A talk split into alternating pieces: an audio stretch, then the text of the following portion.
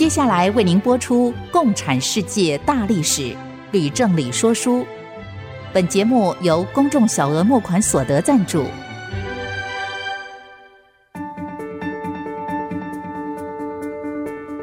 共产主义的兴衰影响近两百年来的全球局势。认识共产主义，才能掌握二十一世纪的国际发展。全球视角，大历史观点。欢迎收听《共产世界大历史》，吕正理说书。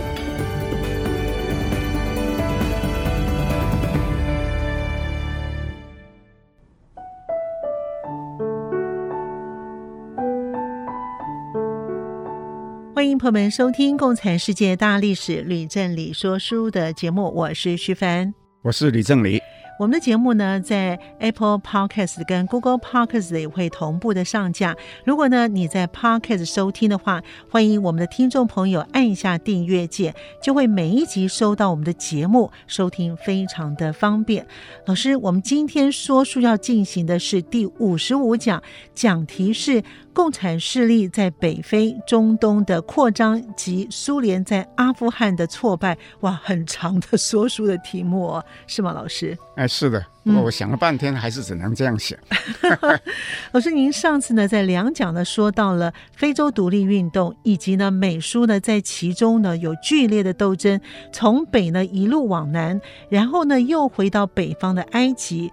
说到苏联的挫败，所以今天您要开始继续讲北非，然后又向北延伸到中东及阿富汗，是吗？哎，是的，谢谢许凡。今天我想继续说苏联在北非、中东及阿富汗的成功与失败。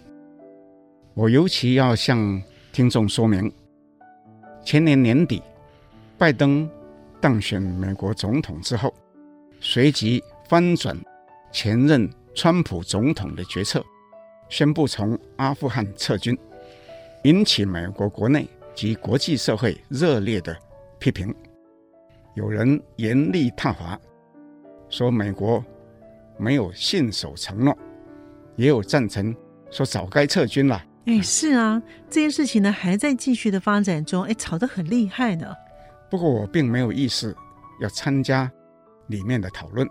而是要指出一件事，嗯，什么事？美国之所以陷入阿富汗战争，是重因于一九七九年苏联派军队入侵阿富汗，使得美国决定也介入其间。但是苏联在当时直接派兵入侵阿富汗，最后的结果哈、啊，比美国投入越战还要惨啊，可以说是焦头烂额哈、啊。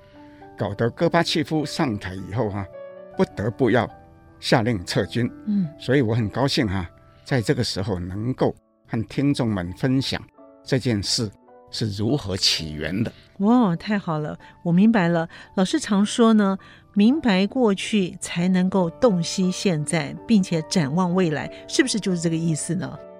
啊，正是这个。知我者哈，徐凡也。因为跟老师合作有一段时间了啊。不过呢，在讲阿富汗之前呢，应该是要先讲北非。请问老师要先讲哪些国家呢？我就先把北非的苏丹和利比亚一起讲好了。好，其中的苏丹就是我先前说过的苏丹，分裂为北苏丹、南苏丹之后的北苏丹。嗯。那么，苏丹和利比亚这两国的近代史，哈，和埃及的纳瑟有关。哦，这怎么说呢？纳瑟在世的时候是非洲的巨人啊，被称为雄狮啊，他的影响非常的大。埃及南边的苏丹还有西边的利比亚都在学他，所以呢，在一九六九年分别发生政变。那我先说其中的苏丹。苏丹政变是由陆军的一名军官尼迈瑞率同其他具有社会主义思想的军官，共同推翻民选的总统，从此掌握政权。尼迈瑞于是开始将银行、工业都收归国有，并且进行土地改革。但是他所领导的呢，并不是共产党。哎，那不是共产党，究竟是什么党呢？那是一个具有社会主义思想的政党，和共产党一起合组政府。不过呢，两个党之间有旗舰，后来旗舰就越来越深，逐渐呢无法调和。苏联也曾经极力要在其中排解，试图说服尼迈瑞，但是还是失败。尼迈瑞最终决定镇压共产党，共产党员于是纷纷逃亡到国外去，其中大部分的人呢，就到了伦敦。哦，原来共产党和社会党之间的起见也能够大到互不相容啊！这其实不奇怪的啊，我先前不是说过。德国共产党在从社会民主党中分裂出来以后，是就发起武装起义，结果被社会民主党动用军队镇压了吗？是我记得这件事情。不过我暂且呢把苏丹放一边，先转到利比亚。嗯，好。利比亚政变的主角是一名警卫队的上校，名字叫做格达费。格达费上校，旺啊！可是赫赫有名，我知道他是被西方世界称为狂人啊。哎，不错，就是他。不过被称为狂人是以后的事情哦。啊、格达费呢，自称在中学的时候就崇拜纳粹，后来在军中也学纳粹，成立了自由军官组织，最终又学纳粹，推翻我们在先前讲到的伊德里斯一世。建立了利比亚共和国，并且跟纳粹一样，从亲西方转为亲苏联。这时候呢，有一件有趣的事情。嗯，什么有趣的事呢？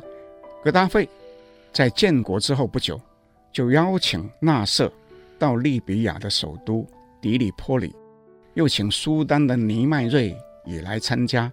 两个人对纳粹那是毕恭毕敬啊。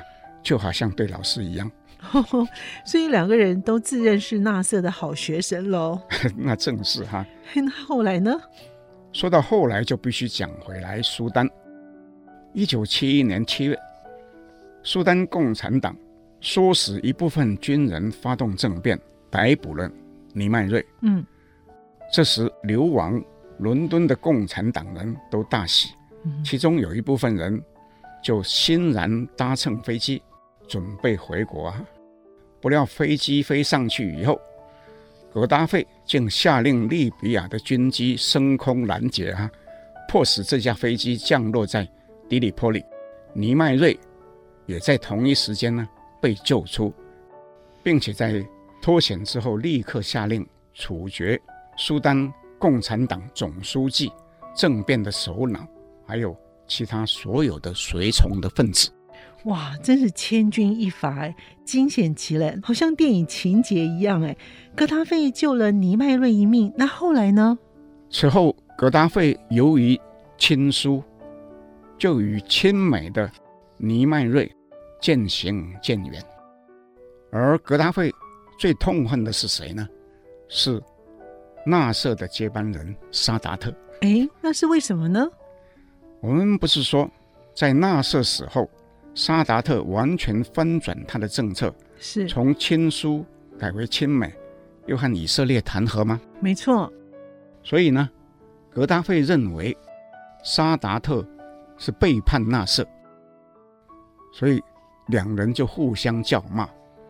那格达费的行为啊，其实是非常怪异啊，是令人无从捉摸的。嘿，老师，他是怎么样的不可捉摸呢？你要知道。利比亚当时的人口只有三百万，嗯，却是北非最大的产油国啊，嗯，而且将石油公司全部收归国有，因而中东第四次战争，也就是赎罪日战争结束之后，石油价格节节上升，格达费就拥有用不完的钱呐、啊，哦，就开始想要建立一个庞大的撒哈拉共和国，他自己说。是要西起大西洋，东到红海。哇，格达费真的是野心勃勃哎，他必定要花大把的钞票来买军火喽。那是当然啦，格达费原本是想向中国购买军火，中国却还在文化大革命当中啊，根本没有人理他。也没有什么好的武器可以卖。是，格达费呢，于是又转回来向苏联买，并且在一九七六年跟苏联签订一份价值一百二十亿美金的军购合约。哇，其中包括重型坦克、米格机、火箭等等最新式的武器哈。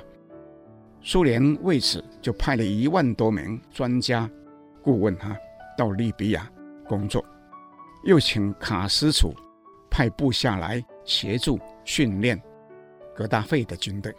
哇，格达费搞了这么多的先进武器，又很认真的训练军队，那他究竟要做什么呢？徐凡，你可以想象哈，利比亚的邻国像是查德、尼日、突尼西亚，那不是都完了吗？嗯，是。他们的境内呢，于是就动乱四起啊。嗯，同时呢，格达费也提供金钱和武器，支援一部分恐怖分子进行国际性的恐怖行动。美国的总统雷根因而称他是一条疯狗，对他却是无可奈何啊，因为啊。他担任利比亚的领导人长达四十几年了，是四十几年了，哇，真的是很长很长哎。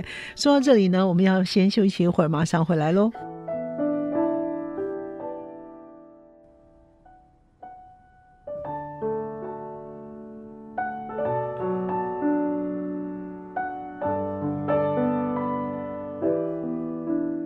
欢迎朋友们继续回到《共产世界大历史吕振理说书》的节目。节目老师，苏联在北非是不是对什么其他的国家有特别的兴趣呢？好问题啊，徐凡。嗯，如果我们打开非洲的地图，嗯啊，除了埃及、苏丹，最重要的哈、啊，莫过于紧邻这两个国家南边的伊索比亚和索马利亚。诶，为什么呢？因为这两个国家。位于所谓的非洲之角 （Horn of Africa），这个非洲之角北临红海跟亚丁湾，是出入苏伊士运河必经之路的咽喉。哇，那这两个国家真是太重要了，那就不需要多说了哦。哎，正是，苏联为此当然就花了很大的力气，成功的协助这两国的共产党。武装叛乱而取得政权，不料两个共产国家在建立不久之后，竟然互相发生战争啊！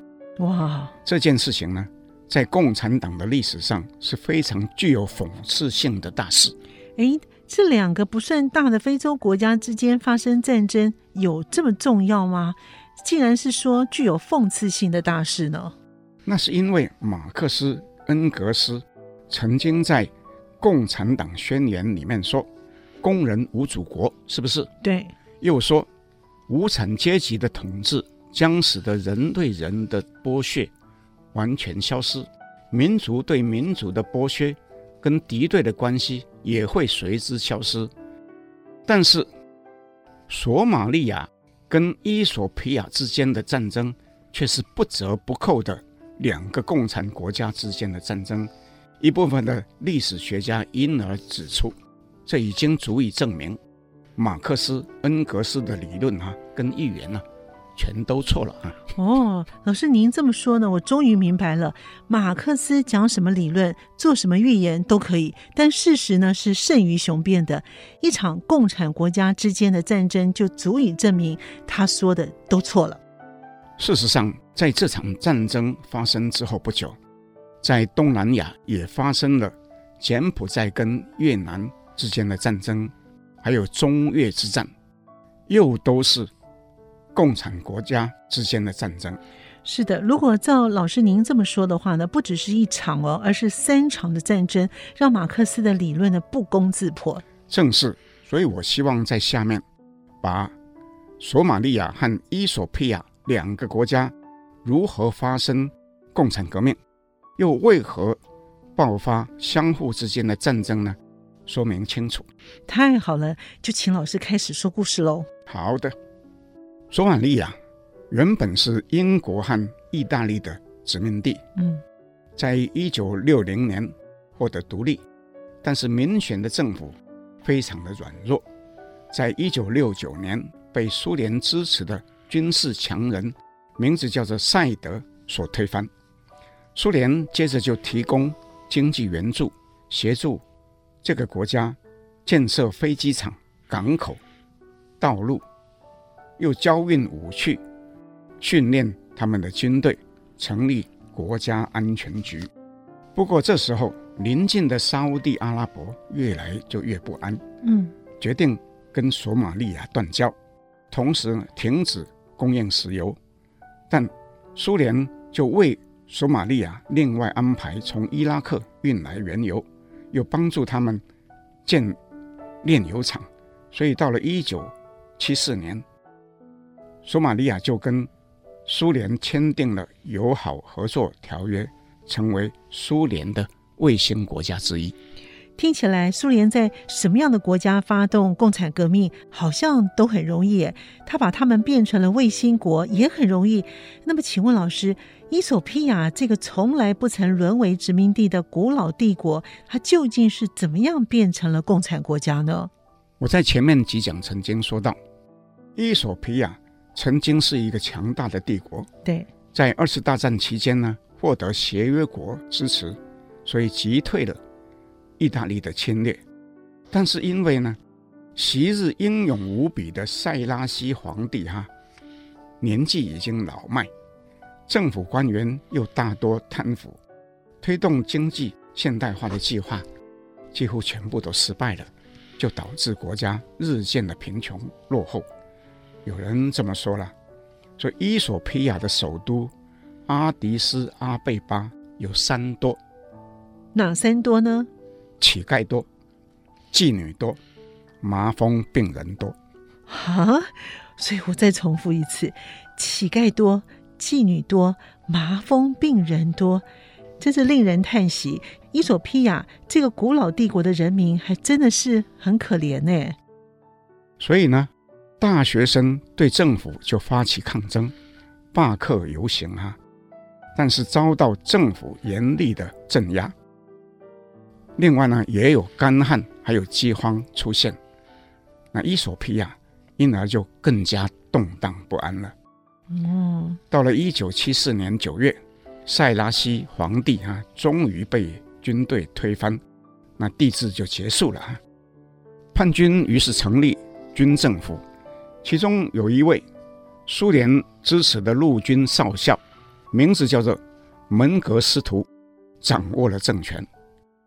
但是，却屠杀大批前朝的王公贵族、政府官员，还有右派分子，从此呢，成为伊索比亚最高而且是唯一的领导人。哇，为什么共产政权在得势之后，总是会采用高压或者是血腥的手段来对付自己的国人呢？许凡问得好，这和一年后越共红色高棉的做法其实是一样的哈。是。被杀的人在极左派的共产党人眼中啊，是阶级敌人啊，嗯，下令杀无赦哈。哇，红色高棉的领导人坡布，甚至说那些人是细菌，不是吗？是的，我记得很清楚。哎，坡布呢称被杀的人是无所不在的细菌，下手完全不留情，所以才会那么惨。那老师，门格斯图差不多就是伊索比亚的坡布了。那么。请问他后来又做了什么呢？门格斯图下令在首都机场挂起大幅的标语，其中说“全世界无产者联合起来”，以及“社会主义必胜”。啊，他又在许多公共建筑物上悬挂了马克思、恩格斯还有列宁的巨幅画像。他把全国的土地、银行还有企业。全部收为国有，又用高压恐怖的手段震慑全国人民。门格斯图也向苏联大量的购买武器，并且引进大批苏联东德的政工人员，又请古巴人来为伊索比亚训练军队。伊索比亚于是也成为苏联的卫星国家之一。老师，索马利亚和伊索比亚既然都成为苏联的卫星国，哎，我不明白为什么会发生敌对的战争呢？好问题哈。索马利亚和衣索比亚为什么会互相敌视呢？对，主要是因为双方对于一个叫做欧加登的地区呢，发生剧烈的争执。嗯，那请问欧加登在哪里呢？它为什么会引起纠纷呢？欧加登地区位在伊索比亚境内，但是居民大多是索马利亚人。嗯，索马利亚因而主张这个地方呢，应该是划为他的领土。双方呢，早就为了这件事而兵戎相见。后来又由于有西方的专家宣称，在欧加登地方发现丰富的石油矿藏。哇！两国的军事冲突呢，嗯，就立刻升高啊。嗯、苏联处在两边当中，左右为难啊，于是就请卡斯楚出面去调停。所以还是为了利益冲突，那卡斯楚怎么来调停呢？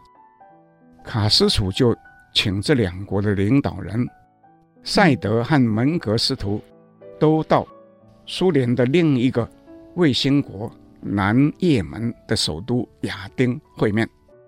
根据卡斯楚在会谈后的建议，苏联就斥责索马利亚，说是犯了沙文主义跟扩张主义的两项错误。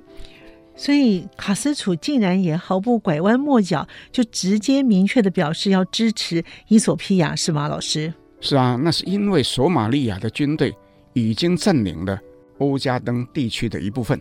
那索马利亚会乖乖的接受苏联的裁决而撤军吗？索马利亚的领导人赛德当然不肯，并且大怒，嗯，立刻宣布废止跟苏联签订的友好合作同盟条约，又下令驱逐苏联古巴派在索马利亚的顾问。那赛德真的是很胆大包天呢，竟敢公然的违抗苏联老大哥。哎，我猜。布里兹涅夫必定更生气喽！而正是布里兹涅夫震怒啊！嗯，在一九七八年初，空运约两万名古巴部队来为伊索比亚打仗，索马利亚不知，只得呢从欧加登撤军。哇，从老师您的叙述看来，这场战争不单单是两个共产国家之间为了种族问题以及利益而发生斗争。也是苏联为了教训不听从命令的卫星国而进行的战争，是吗？那徐帆说得好，这就是为什么有很多历史家和政论家说，马克思、恩格斯提出的共产主义的理想世界是不存在的，嗯，根本不可能拿来解决人类因为人性而产生的种种复杂的问题哈。是，那事实上，苏联古巴出兵。为伊索比亚撑腰也没有用啊！那老师为什么没有用呢？因为伊索比亚内部还有更多的种族问题存在啊！哦，比如说在北方靠近红海有一块狭长的地区，称作厄立垂亚，嗯，其中居民的种族众多又非常的复杂，与伊索比亚的主要族群也完全不同。因而，在欧加登事件之后，又爆发新的分离主义运动。所以说呢，门格斯图政权还是必须靠苏联支持，才能勉强的支撑过去。是，老师，那这样子，苏联的负担不是很重吗？是啊，苏联背负这样的重担，也是一样要背到自己解体的前夕哈，才终于解脱哈。我听老师说到这里呢，不禁开始觉得呢，苏联到处呢输出革命，表面上看来是令人害怕的强权，其实是很累的。是不错哈，自古以来，凡是被称为穷兵黩武的国家，其实都不免落入同样的困境。历史的确是个借镜哦。好，我们先休息一会儿，马上回来。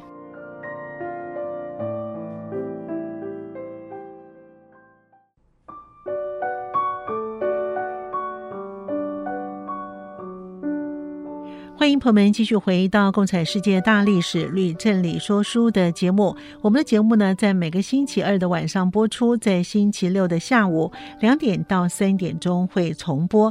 老师，刚才您提到呢，苏联在非洲各国就已经花了那么大的力气了。那我猜，对于盛产的石油的中东，一定会更加的重视吧？啊，那是当然的。是。不过，由于共产主义主张无神论。哦，伊斯兰国家根本就不能接受，对，所以多年以来呢，苏联只能跟埃及保持亲密的关系哈，而且呢，在纳粹死后，苏联在中东呢又回到呢难以立足的境况，所以苏联在中东真是一个卫星国也没有吗？有的，其中有一个叫做南也门啊，也是唯一的一个。我们刚刚不是说卡斯楚在南也门的首都亚丁约见索马利亚和伊索比亚的领导人吗？是啊，老师刚才说过。不过我想请问老师，既然有了南也门，是不是也有北也门呢？啊，有的。嗯，喜欢你既然问了，我就不妨简单说一下也门的地理和历史。好的，好极了，请老师说明喽。也门位在。阿拉伯半岛的南端，隔着红海、亚丁湾，跟伊索比亚还有索马利亚相望，因而同样是战略的要地。嗯，也门这个国家曾经被阿拉伯帝国和鄂图曼帝国先后统治过。到了十九世纪中，由于鄂图曼帝国国力渐衰啊，英国就占领了亚丁港周边，设为殖民地。而跟鄂图曼帝国南北分治，于是就有了南也门跟北也门。哦，原来是这样。原来也门是因为英国强逼鄂图曼土耳其人让出殖民地来，所以呢才被拆分为南北两个部分，是吗？哎，不错，正是这样啊。不过由于鄂图曼帝国在第一次大战当中战败而迅速崩解，嗯，北也门。就由阿拉伯人取代，建立了一个新王国。但是在二次大战后，苏联同时插手到北也门跟南也门。所以苏联同时插手南北也门吗？啊，是的，在北也门，苏联协助一部分左派的军官，在一九六二年叛变，结果引爆了内战。在南也门，苏联也支持民族主义者。发起独立的战争，推翻了英国殖民政府，接着又出兵支援北也门的反叛军啊！哦，这听起来好像有点复杂哎。我觉得不会。为什么不会呢？因为呢，发生在也门的战争其实和同一时期发生在东南亚的越战非常的相似。哦，听众们哈、啊，只要把北也门当作是南越，把南也门。当做是北越，然后把我们花了两个小时叙述的越战想象成为也门的战争啊，这样就很容易理解。没错，我补充说明一下，当时北也门国王有沙乌地阿拉伯、英国和美国在背后提供军事跟经济的援助。北也门反叛军的背后呢，则是由苏联和埃及总统纳瑟，还有南也门呢。在背后支持。哎，老师是真的耶！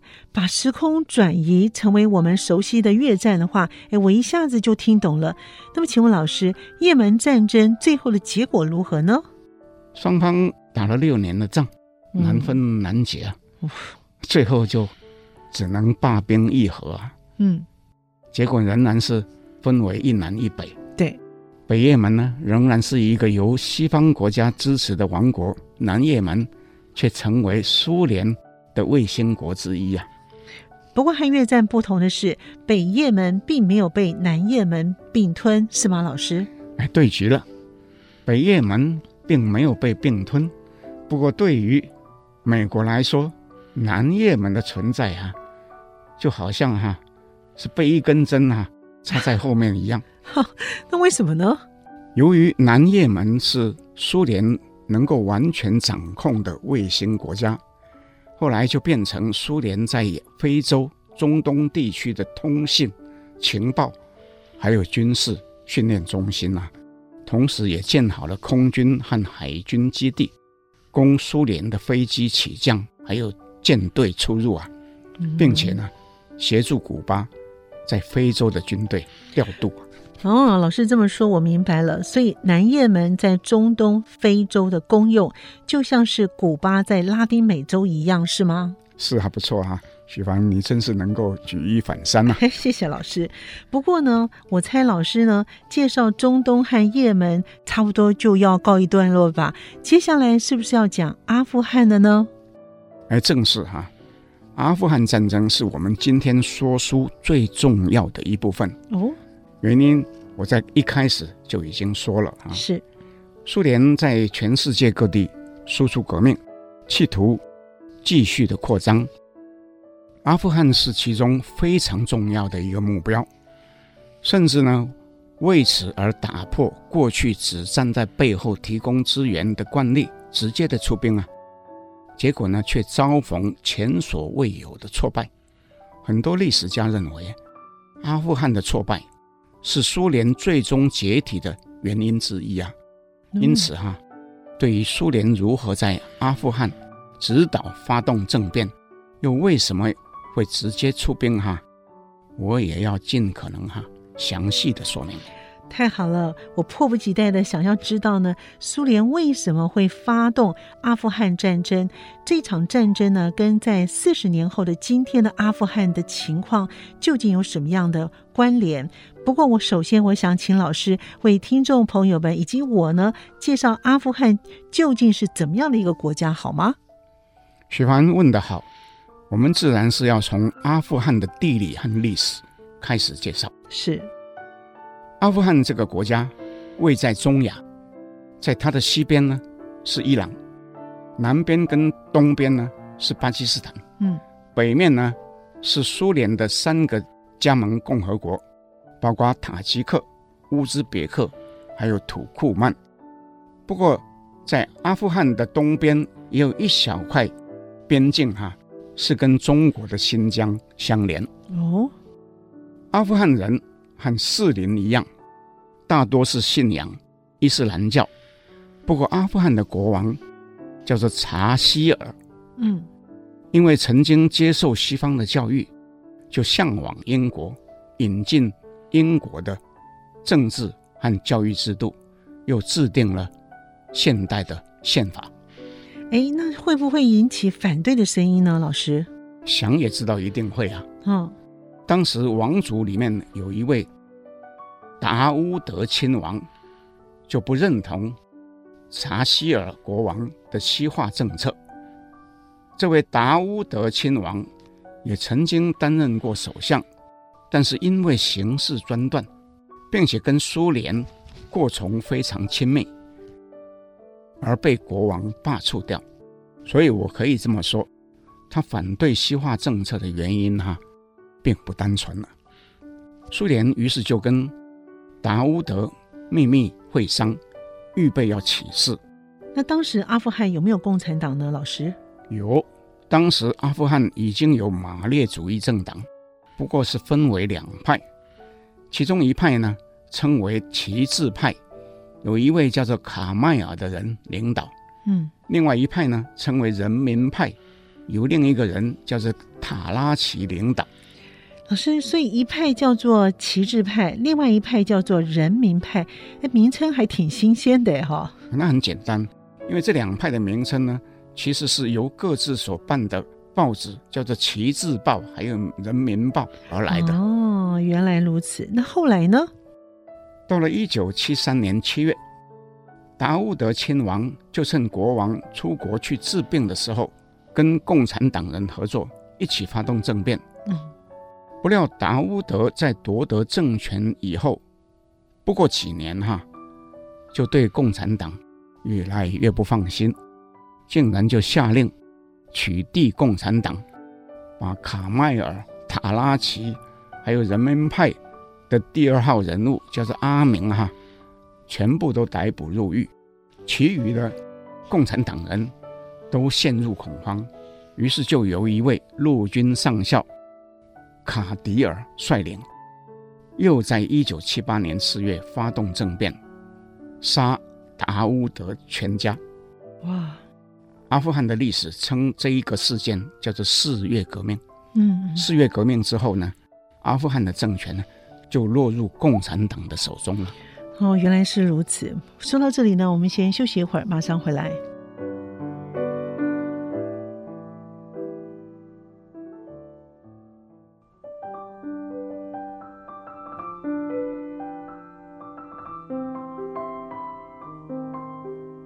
欢迎朋友们继续回到《共产世界大历史吕正理说书》的节目。老师，共产党前后参与发动两次阿富汗的政变，夺得了政权，但是杀人全家，哎，我觉得这是不祥之兆吧？那后来呢？徐帆，我问你，好，新政权成立以后，最重要的是什么事？当然是决定以后谁来当头头啦。好极了，标准答案啊。不过，这个决定却不是由阿富汗人做的，而是由苏共政治局在克里姆林宫讨论决定的。哦，而且那个过程呢是非常有意思的。哦，真的吗？怎么个有意思法呢？我曾经介绍一位现代的史家，名字叫做科洛奇，写了一本《苏联帝国兴衰史》。在这书里面，他引述了一份解密的文件。是当时 KGB 呈给苏共政治局参考的报告。这时候呢，苏共的内部正在讨论究竟是要选择卡迈尔还是塔拉奇为领袖。嗯，KGB 的报告里面说，卡迈尔这个人比较理智，讲究纪律，而且能够听得进谏言。相反的哈，塔拉奇比较顽固、暴躁、肤浅，不够宽容。哦，那真是太有意思了。KGB 的调查的那么清楚啊，我猜苏共政治局必定就选了卡迈尔喽。徐凡，你错了哈。政治局最后的决定是采取苏斯洛夫的意见，依他对两人意识形态的正确与否的判断，而选择塔拉奇出任新政府的总统兼总理，而由他的副手阿明担任副总理。那卡迈尔呢？他做什么呢？没有被选上的卡迈尔，哦，就被贬为驻捷克的大使。竟然有这样的事情哦，这是出乎我意料之外耶。徐凡，这其实。并不意外，嗯，因为共产党人一向是以意识形态挂帅，但是以结果论，苏共后来也为了这个决定付出惨痛的代价。看起来我对于共产党呢还真是不够了解。不过听老师呢说的这个语气呢，选塔拉奇好像是个错误，是吗？啊，错误可大了哦！为什么呢？塔拉奇上任之后，立刻整肃。卡迈尔留下来的旗帜派，嗯，将一大批人逮捕入狱，或是处死。不久之后，当初带兵发动政变，将他们拯救出狱的卡迪尔，竟然也被处决。那你知道他的罪名是什么吗？是什么呢？是阴谋叛国。哇，塔拉奇果真是很顽固哎，而且很暴躁又很肤浅，也不够宽容。那接下来呢？苏联原本是指示塔拉奇要采取渐进的改革方式，是不能够急躁。对，不料塔拉奇一开始就推动极左的政策，又没收了清真寺，还有清真寺所属的土地，成立了集体农场，又侮辱伊斯兰教的教士。阿富汗全国各地于是就迅速出现反政府的武装叛乱，可以讲说是烽烟四起啊！叛军的主力是由巴基斯坦在背后支持，而中共又在背后为巴基斯坦撑腰啊！结果呢，政府军作战失利，许多士兵竟然就投效叛军，首都喀布尔。于是告急。看来苏共政治局果真是选错人了。那塔拉奇他要如何来解除危机呢？老师，一九七九年三月，塔拉奇飞到莫斯科，请求出兵解围啊。不过苏联除了在东欧以外，从来就不曾直接出兵对外侵略，因而就表示只能继续供应他现代化的武器和装甲直升机啊。布里兹涅夫又劝塔拉奇要设法争取民心呐、啊。塔拉奇回到国内，却决定要免除副手阿明的总理职务，以便把罪责哈全部都推到他的身上。不料这个阿明是一个强烈的民族主义者，又早有取代塔拉奇的心。哇！竟然就先下手为强，突然发动突袭，将塔拉奇还有他的党羽全部都格杀了。哇！看起来阿明比塔拉奇还要凶狠呢。那苏联要怎么办呢？苏共下令叫 KGB 要除去阿明。哦、阿明却逃过种种刺杀、下毒的阴谋，于是决心仿效埃及的。萨达特驱逐所有的苏联顾问，并且向联合国求援。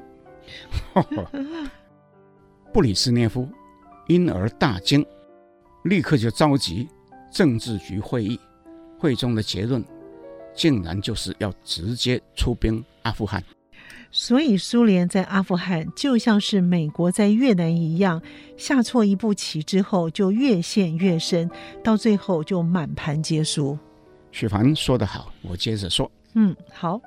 苏联又决定以卡迈尔接任阿富汗的新领导人，把他从捷克招到莫斯科听取指示。嗯，然后呢，送他回喀布尔。苏联又派大军。跨越边境进入阿富汗，同时派军机载运特种部队空降喀布尔，然后直奔总统府，击溃了卫队，杀掉了阿明。卡迈尔于是接管，下令释放政治犯，承诺要尊重伊斯兰教，并且给予国人适度的言论跟出版自由。但是呢，一切都已经太晚了。嗯。